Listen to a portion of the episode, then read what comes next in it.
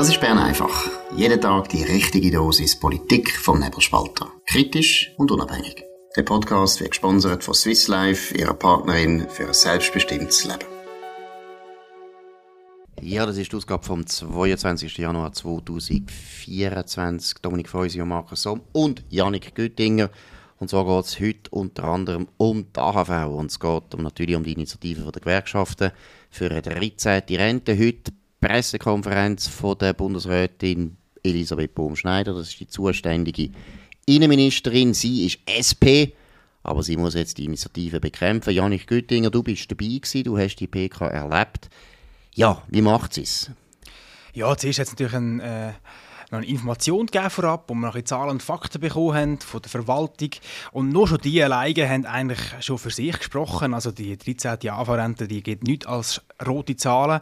Und bei der ähm, Renteninitiative ist genau das Gegenteil der Fall, dass man halt die AV länger kann sichern kann. Und äh, bei der Pressekonferenz mit der Frau Baumschneider ist das ähnlich gesehen. Sie hat vorgetragen, dass der Bundesrat beide Initiativen ablehne. Ähm, aber aus unterschiedlichen Gründen. Oder? Bei der 13. AV hat sie dann halt so gesagt, ja, es ist wichtig, äh, die äh, AV für künftige Generationen zu sichern. Und es ist wichtig, ähm, dass man da langfristig denkt und langfristig sichert. All die schönen Flos Floskeln hat sie gebracht. Und dann hat natürlich gesagt, äh, Frau, Frau, Bundesrätin, äh, ihre Argumente tönen eigentlich alle äh, als Pro-Argument für die Renteninitiative. Ähm, ob man da nicht echt mit unterschiedlich langen Ellen messen bei diesen Initiativen? Ja, und dann hat sie natürlich geantwortet, äh, ja, das ist eben, bei, bei dieser Renteninitiative geht es um einen Automatismus und das sei unschweizerisch und äh, da gehöre ich auch einen Konsens dazu bei den Schweizer Lösungen äh, und darum dürfen die ablehnen. Aber eigentlich, wenn man ihr das Ganze zugelassen hätte, dann ist eigentlich, müssen wir eigentlich Renteninitiative annehmen. Genau, und äh, ein guter Kollege hat mir erzählt, wo du die Frage gestellt hast, haben sich alle sofort nach dir umgewendet. Man muss sagen, der Janik Güttinger ist jetzt neu im Bundeshaus für den Nebelspalter. Das ist der erste Grund, dass sie sich natürlich umwenden, weil das ist wie im Zoo, wenn da plötzlich ein neuer Elefant kommt, dann tun sie da schauen.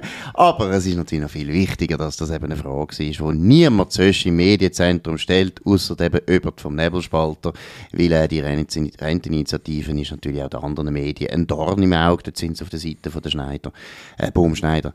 Aber Vielleicht noch einmal zurück zu der AHV-Initiative der Gewerkschaft. Es ist ein Contre also sie ist ja natürlich dabei, sie, äh, dafür, sie wird auch dazu stimmen, aber Kollegialität erfordert, dass sie jetzt das äh, ablehnt. Hat sie es glaubwürdig gemacht oder hat sie es so gemacht, dass man gemerkt hat, uh, das ist jetzt schwierig?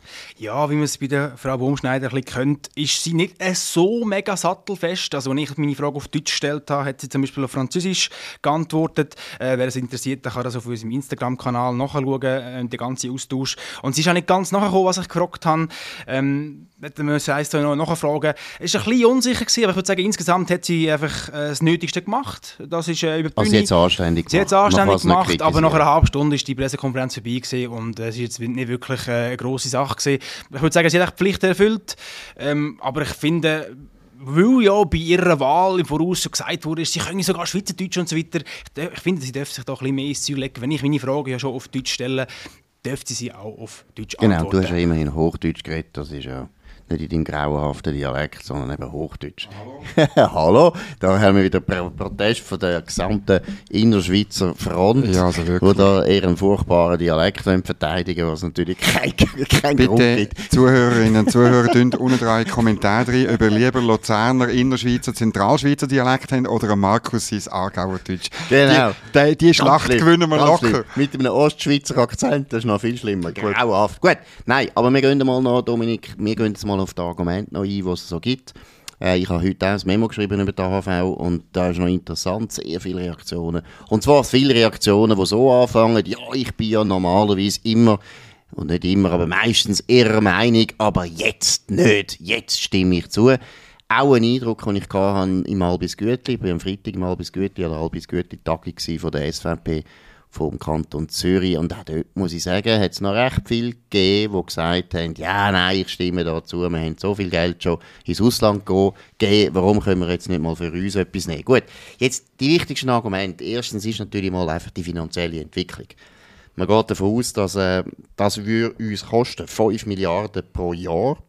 Das ist ein Wahnsinnsbetrag, wir können uns das nicht leisten. Wie sind eigentlich die finanziellen Perspektiven der AHV? Die sind ähm, je schlimmer, je länger raus, dass du das anschaust, oder? Also wenn du nur bis 2030 rechnest oder 2035, dann haben die Gewerkschaften, ja, irgendwo durch stimmt dass es bis dann äh, die Lage noch nicht so schlimm ist. Äh, und das hat aber damit zu tun, dass man die Lohnbeiträge erst gerade aufgetan hat und jetzt die Mehrwertsteuer auch noch aufgetan hat für äh, die AHV. Ähm, richtig schwierig wird es, wenn dann die geburtenstarken Jahrgänge in richtig jedes Jahr in Masse in, in die Pensionierung gehen. Also das ist, das ist unter Umständen dann natürlich dann du vielleicht oder auch ich irgendwann. Genau, wir oder? sind ein Babyboomer, also bei du nicht mehr und ich, ich eben auch nicht mehr. Aber genau. stimmt, das ist natürlich klar, ja. Und, und letztlich, wenn man es ausrechnet, bis 2050 ist klar, klar, wir können uns das nicht leisten. Ähm, es kommt ein bisschen auf die Wirtschaftsentwicklung an, je nachdem ist das, was dann äh, an Schulden angehäuft wird, 150 oder 200 Milliarden. Ein anderes Argument, das ich gehört habe, auch der Pierre-Yves Meyer hat das gebracht am Freitag bei der SVP. Ja, wir haben ja Reserve in der AV bis über 50 Milliarden. Das ist ja eigentlich Geld, das wir da haben. Das würde noch lange. Ja, auch die Reserve haben wir natürlich, weil wir mehr Einnahmen gesprochen haben in der Vergangenheit. Also es hat angefangen 1999 mit dem Demografieprozent ähm, und so weiter. Dann eben mehrere Revisionen, wo man immer mehr Geld gesprochen hat. Und man hat auch mal noch einen Teil von der Goldreserve dort reingeschmissen, oder? In den, in, den, in den Topf. Und darum ist im Moment dort ähm, Geld drin. Aber eigentlich ist es nur knapp, weil gemäß Gesetz müsste die eine ganze Jahresgabe, wie es so wunderschön heißt, also die Ausgaben von einem ganzen Jahr von allen Rentnerinnen und Rentner, die sie bekommen sollten, die müsste eigentlich drin sein. Das ist im Moment der Fall, aber das ist nicht mehr der Fall, wenn wir 5 Milliarden pro, Mon äh, pro Monat, pro Jahr ausgeben. Ja, gut, vielleicht wird es dann pro Monat, weil auf die 13. Rente kommt dann die 14. und der 15. Was auch noch sehr häufig angesprochen wird, ist, ja, also eben, die Krankenkassenprämien sind wahnsinnig aufgegangen. Also übrigens, das zeigt auch, wie unglaublich erfolgreich, dass der SP letztes Jahr die Krankenkassenprämie zum wichtigsten Problem von der Schweiz aufgefahren hat. Ich meine, vorher in den Vorjahren hat ja Ehrenale Berse durch ein bisschen ja, man kann schon sagen, ein bisschen Manipulation ja. geschafft, dass äh, die Prämien nicht so aufgegangen sind. Also so schlimm ist es jetzt auch wieder nicht in den letzten paar Jahren. Und der meiste, der wichtigste Faktor für mehr Kosten, das sind ja eigentlich eine Mengenausweitung. Also das heißt, wir tun immer mehr konsumieren. Es ist nicht so, dass die einzelnen Sachen viel teurer geworden sind. Das ist mal der erste Punkt. Aber Krankenkassenprämie kommt, dann wird gesagt, ja, und der Lohn ist überhaupt nicht gewachsen. Und jetzt noch Zinsen. Und überhaupt dann noch der, natürlich der Strompreis und noch der Gaspreis. Wie schlimm steht es um unsere Rentner? Ähm, es ist so, dass der Staat in diesen, diesen Themen, die du erwähnt hast, äh, klassisch versagt hat. Er hat dort immer noch mehr reguliert er hat, oder er hat keine Reform durchgebracht. Im Gesundheitswesen zwölf Jahre lang keine entscheidende Reform vom Alain Berset. Und ähm, äh, ja, die Folgen sind schon so, dass es für gewisse Leute schwierig ist. Aber das ist ganz ein kleiner Teil von der, von der Leute. Oder? Und für die gibt es Ergänzungsleistungen. Es ist einfach nicht so, dass Rentner bei uns irgendwie müssen betteln und müssen im Güssel stöbern. Das stimmt einfach nicht. Oder? Es geht denen gut und das Armutsrisiko ist für Leute vor der Rente, insbesondere für alleinstehende Frauen, viel grösser. Genau, man muss mal auch Zahlen anschauen. Das sind 220'000 Leute in der Schweiz, die wohnen in der Schweiz, es kommt man gar nicht Ergänzungsleistungen über. Das sind 220'000 Leute, die AHV beziehen, aber zu wenig überkommen, dass sie gut leben können. Da reden wir auch von der zweiten Säule, das wird natürlich auch berücksichtigt. Und die kommen Ergänzungsleistungen über. Aber das sind 220'000 Leute, das sind, sind genau 12,5 Prozent von allen Rentner. Also 87,5 Prozent von unseren Rentnern haben nicht so grosse Probleme oder kein Problem. Und das ist ja eigentlich meiner Meinung nach das Hauptargument gegen die absolut unsinnige, verheerende Renteninitiative der Gewerkschaften. Wir machen da wirklich einen unglaublich grosse, grosse Kasse auf und geben Geld für Leute, die wirklich einfach kein Geld brauchen. Das ist der Sergio Ermotti, der einen guten Lohn hat und auch eine gute Rente wird haben. Das ist äh, ein Christoph Blocher, der auch genug Geld hat. Das ist nicht nötig und das ist wirklich Unsinn. Gut 13. Rente allen Leuten geben, die es gar nicht brauchen. Wir haben ja genau aus dem Grund Ergänzungsleistung. Und was mich wirklich staubig macht, ist ein das, die Linken sollen einmal endlich aufhören mit ihrem Sozialstaat. Sie haben den so massiv aufgebaut.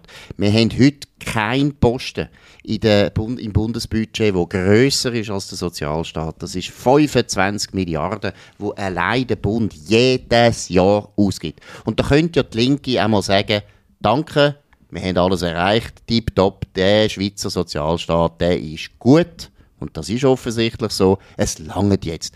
Aber wie so ein Pavlovscher Hund möchte die ganze Zeit wieder kommen. Ja, ich will noch mal eine Rente. Ah. Es ist furchtbar. Sie wollen natürlich die Volkspension aller Schweden, wo übrigens in Schweden nicht mehr gilt, weil sie nicht finanzierbar war.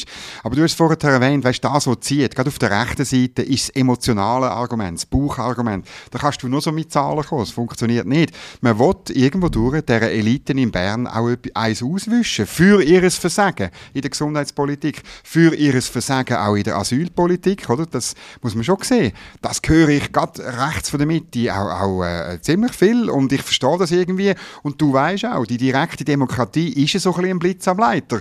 Wenn man irgendwie, ja, wenn man so eine Show von Amherd und Gassis in Davos ähm, letzte Woche gesehen hat, wo völlig jenseits, jenseits von den Sorgen und Ängsten den normalen Menschen in dem Land unterwegs sind. Jetzt fliegt der Ignazio Cassis auf New York, tut sich dort im Sicherheitsrat inszenieren, wird dort wieder erzählen von den 6 Milliarden, die die Schweiz ausgeben will, um die Ukraine wieder aufzubauen. Das ist einfach wahnsinnig und dann muss man sich einfach nicht wundern. Das ist eine Steilvorlage, oder? Absolut, da haben wir ja schon besprochen. Also wer einfach auf Davos geht und das Portemonnaie auftut und das Gefühl hat, das ist sein Geld und einfach noch schnell 6 Milliarden anrührt, wie der Ignazio Cassis, Tiefpunkt von seiner Karriere. Ein Tiefpunkt, wo er sich muss merken muss, es geht gar nicht, dass er einfach so 6 Milliarden verteilt. Und wir wollen jetzt eine Kampagne führen gegen Initiativen, die uns jedes Jahr 5 Milliarden kostet.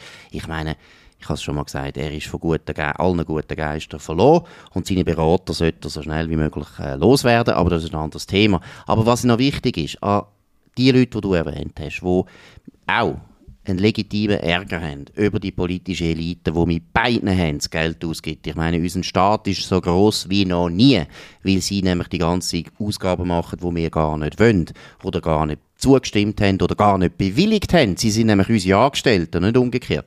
Aber wer die will strafen der macht wirklich das Falsche, wenn er da zustimmt, mhm. weil er gibt ihnen noch mehr Geld. Er gibt ihnen noch mehr Geld. Schaut, was die SP will. Und die SP ist die Superpartei von der politischen Elite. Die politische Elite denkt ja zu einem grossen Teil heute schon wie die SP. Also wer wirklich, wirklich dieser politischen Elite etwas auswischen will, der darf da sicher nicht zustimmen, sondern er macht genau das, was sie wollen. Sie wollen immer Geld, sie wollen Geld, sie wollen Geld, sie wollen Geld, ob jetzt das für unsere Großmutter ist oder für einen ukrainischen Flüchtling.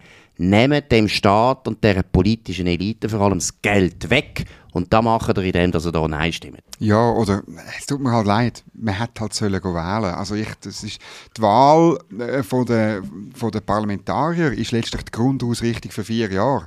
Und das muss ich schon sagen, die, die jetzt so ähm, argumentieren, ich frage die alle, ja, bist denn, was hast du denn gewählt letzten Oktober, oder? Und dann wird es interessant. Genau, wählen die Leute ab, wählen den Ignazio Cassis ab oder Viola am Herd, dann wird nicht mehr so viel Geld ausgeben. Und sicher nicht in dem, dass er so eine verschwenderische, falsche Initiativen unterstützen. Gut.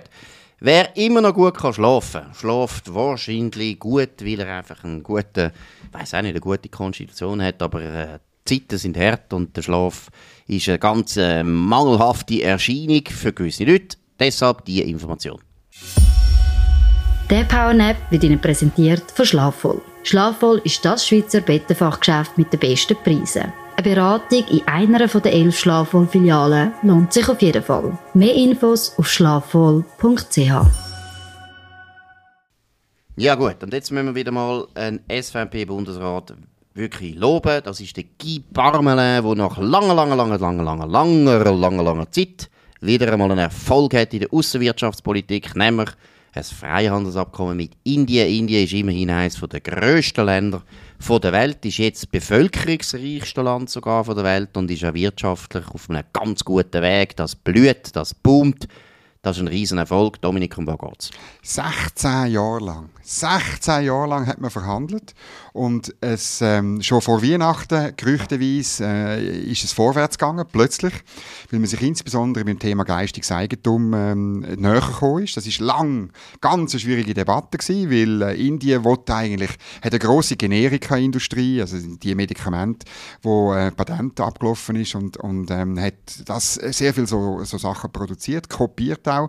Das ist aber äh, ein, ein, Schritt mehr weitergegangen. Es ist auch eine interessante Pharma-Destination ähm, geworden und darum ist plötzlich die Stimmung ein bisschen anders und darum ist es möglich gewesen. Und in einem Interview im, äh, beim Tagesanzeiger, also in der Sonntagszeitung, äh, Seite Guy Parmelin, tut natürlich anständig wie er ist, sagen, es ist auch wirklich so, Seco hat 16 Jahre lang verhandelt, es ist auch, hat weit vor seiner Zeit angefangen, es hat Geduld gebraucht, aber er findet auch, es ist ein Durchbruch und, und es kommen jetzt bereits Argumente, ja, ist ganz schlimm, äh, Indien wird da, äh, der Freihandel wird nur der Schweiz nützen und nicht Indien und so. Man, man tut das schon wieder anzweifeln, weil man einfach bei den Medien natürlich nicht begreift, was Freihandel für Gutes da hat und weiterhin tun wird. Ja, genau. Und ich meine, das sind natürlich auch, äh, wie die meisten Journalisten, in linke Journalisten. Und äh, denen passt sowieso nicht, wenn wir andere Abkommen machen als die bilateralen Abkommen mit der EU. Die Rahmenverträge. Die Rahmenverträge, das ist ein, Heiligs, ein Heiligtum, das ist immer gut. Alles, was wir machen bei der EU, jedes Mal, wenn wir der EU uns unterwerfen, dann wird klatscht in unseren Medien. Und jedes Mal, wenn wir einen Schritt machen, wo unsere Abhängigkeit von der EU, wo übrigens nicht so groß ist, wie man behauptet wird, wenn die Abhängigkeit ein bisschen relativiert wird, dann ist es nicht so etwas, was so erfreulich ist. Wobei gleichzeitig muss man auch mal, einfach mal feststellen, die Freihandelsabkommen, das ist sehr gut, aber wir haben auch die WTO. Eigentlich ist das nicht mehr das grösste Problem, das unsere Industrie oder unsere Wirtschaft hat.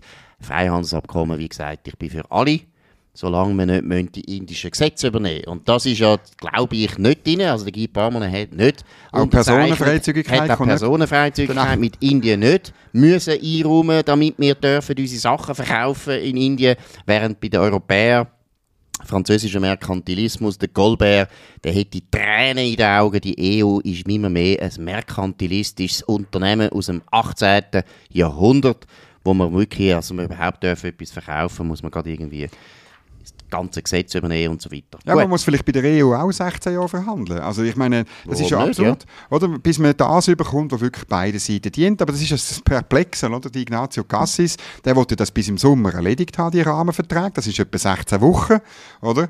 Weil man sich einfach die Zeit nicht nimmt für gute Verträge und dass das schlecht rauskommt, wissen wir eigentlich. Genau. Jetzt gehen wir wieder zu einem anderen Land, wo uns auch äh, ab und zu Sorgen macht. Nicht nur die Schweiz macht uns Sorgen, sondern auch Deutschland macht uns Sorgen. Deutschland hat es grosse, riesengroße Demonstrationen gegeben, wobei die Zahlen weiß man nicht, ob die stimmen, weil es ist immer so, wenn die Leute demonstrieren, wo man gut findet, dann sagen die Medien, es sind ganz viele Leute gewesen. Und wenn die anderen demonstrieren, wo man nicht so gerne hat, dann sind es ganz wenig gewesen, das ist klar. Aber immerhin, es hat riesige Demonstrationen gegeben gegen die AfD. Dominik, was ist da zu sagen? Ja, ich habe es noch verrückt gefunden. Du musst dir vorstellen, der Bundeskanzler Olaf Scholz hat aufgerufen, also die Regierung ruft zu Demonstrationen zur außerparlamentarischen Opposition auf. Das ist äh, komplett absurd. Es hat große Demonstrationen gegeben, das ist so, aber gleich, es ist ein kleiner Teil von der Bevölkerung, der das irgendwie mitgenommen hat.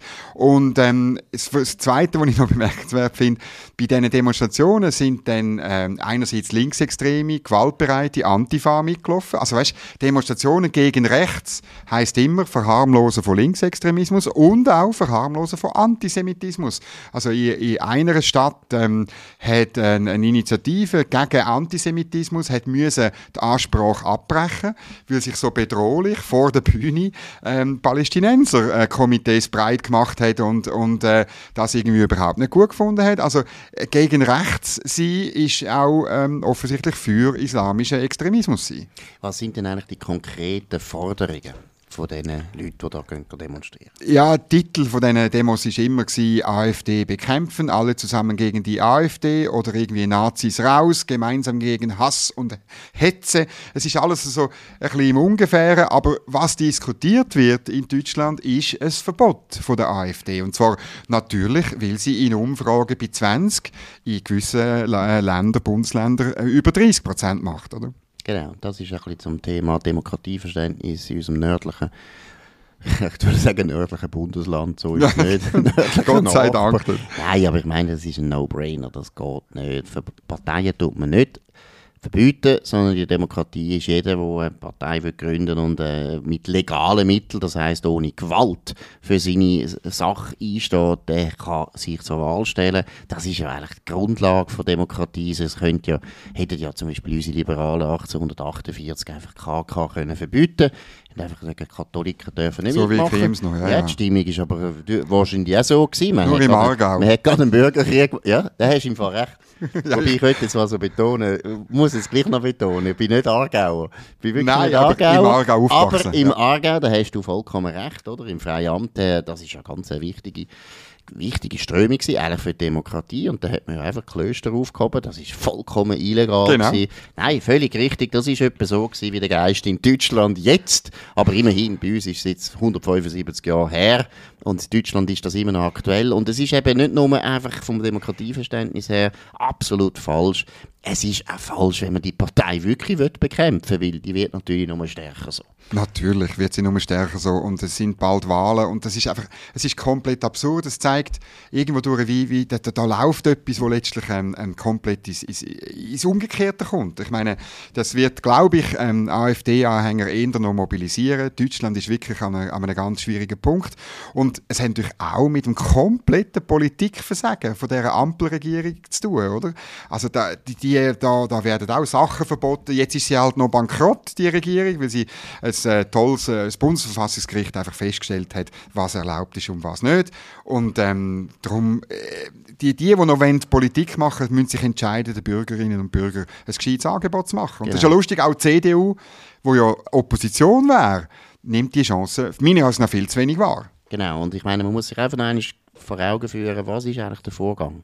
Der Vorgang ist, dass eine politische Elite, jetzt die deutsche politische Elite, und da gehören langsam alle dazu, ob es jetzt eben CDU sind, SPD oder Grüne oder FDP, die politische Elite hat jetzt ziemlich lange eine Politik gemacht, wo sehr, sehr viel Misserfolg gebracht hat. Die Energiewende funktioniert überhaupt nicht, ist dafür unglaublich teuer gewesen. Man hat eine Migrationspolitik gemacht, wir schaffen das, wo Exakt. absolute Katastrophe geworden ist. Die Kriminalität ist auf, äh, die Integrationsschwierigkeiten sind enorm. Man hat jetzt den Antisemitismus wieder in Deutschland neu eingeführt. Seit 1945 ist das vorher nicht mehr der Fall gewesen. Und man hat jetzt auch noch eine Wirtschaft, die nicht mehr funktioniert, weil die politische Elite versagt hat. Und der Punkt normalerweise in der Demokratie ist, du kannst die abwählen, die es halt schlecht machen. So ist es halt im Leben. Und So ja, was macht jetzt? Und was macht jetzt die Elite? Das passt denen nicht, so wie es dem Louis XVI auch nicht gepasst hat, dass da Leute gefunden haben, nein, du König kannst jetzt gehen. Und was macht die Elite? Sie sagt einfach, alle, die gegen uns sind, sind Nazis. Gut, okay, und wir verbieten euch. Das ist Demokratie im Jahr 2024 in Deutschland. Ganz, ganz finstere, finstere Situation. Gut, wir gehen zum letzten Thema, Taschendieb. Taschendieb in Zürich. Ja, es ist eine, eine Geschichte, wo glaube ich, Pars pro Toto für vieles steht. Wir haben eine Zunahme von Diebstahl und Raub ähm, in der Öffentlichkeit, aber jetzt, das ist schon etwas, etwas, etwas Spezielles. Im Zürcher Hauptbahnhof haben sich ähm, äh, Dieb äh, an ihre Opfer angetanzt, so angetänzelt, näher und dann Taschen ausgeraubt. Von, wo, und es sind, gemäss äh, Medienmitteilung, sind es 19- bis 35-jährige Männer aus Marokko, Tunesien und Algerien. Ja, Gut, ich bin jetzt überrascht. Ich habe nicht gewusst, dass die so gut können tanzen Im Maghreb. Hättest tust du, tust du nie mit Hättest du Maghrebiner jetzt gesagt, tanzen? die sind irgendwie aus Nigeria, hätte ich gesagt, ja, ist klar, die können auch noch gut tanzen. Aber die Algerier, Entschuldigung, also... Also wer da reingeht, muss ich sagen, ist irgendwo selber die schuld. Er sollte schon ein bisschen schauen, wie die Leute tanzen. Aber grundsätzlich zeigt es natürlich uns das Problem, das wir natürlich genauso haben. Wir haben uns ziemlich viel Kriminalität einfach importiert, weil wir so liebe Menschen sind und weil die Linken gesagt haben, das ist gut, das müssen wir haben. Viel Kriminalität ist anscheinend auch ein linkes Ziel, ich weiß nicht warum, aber es ist jetzt so. Wir tun morgen, haben wir wieder Bern einfach, dann werden wir sicher über New Hampshire äh, schon ein bisschen reden, aber das Ergebnis von New Hampshire, eine relativ wichtige Vorwahl, weil es wahrscheinlich fast die letzte Vorwahl Genau. ist, wo Donald Trump muss bestehen. Wahrscheinlich können wir erst am Mittwoch über das reden, je nachdem. Werden aber morgen sicher mal thematisieren, um was es geht. Das ist es auf Bern einfach auf dem nebelspalter.ch mit dem Dominik Feusi, dem Markus Somm und dem Janik Güttinger. Ihr könnt uns abonnieren auf nebelspalter.ch, auf Spotify, Apple Podcast und so weiter. Könnt uns weiterempfehlen, könnt euren Freunden erzählen von uns. und uns hoch bewerten. Und da müssen wir jetzt mal das nächste Mal eine Gebrauchsanleitung machen, weil viele Leute fragen mich immer, ja, wie kann ich euch eigentlich bewerten? Dominik, wie kann man das? Ja, das ist eben der Witz. Auf nebelspalter.ch äh, kann man zwar äh, den Daumen nach oben drücken, aber das, was du meinst, ist etwas anderes. Wenn ihr uns nämlich hört, auf Spotify oder Apple Podcast, dort müsst ihr uns hoch bewerten. Dort kann man nämlich jeden Podcast, jedes Angebot bewerten und das führt dann dazu, dass der Algorithmus uns gnädiger ist. Also, dass mehr Leute uns vorgeschlagen bekommen, weil wir so gute Bewertungen haben. Also, ihr, ihr werdet sozusagen zu Multiplikatoren vom gesunden Menschenverstand und denkt daran, niemand muss sich entschuldigen, dass er nicht links ist. Genau, so ist es und wir hören uns wieder morgen zur gleichen Zeit auf dem gleichen Kanal. Bis dann, eine gute Zeit. Das war Bern einfach, immer auf den Punkt, immer ohne Agenda. Gesponsert von Swiss Life, ihrer Partnerin für ein selbstbestimmtes Leben.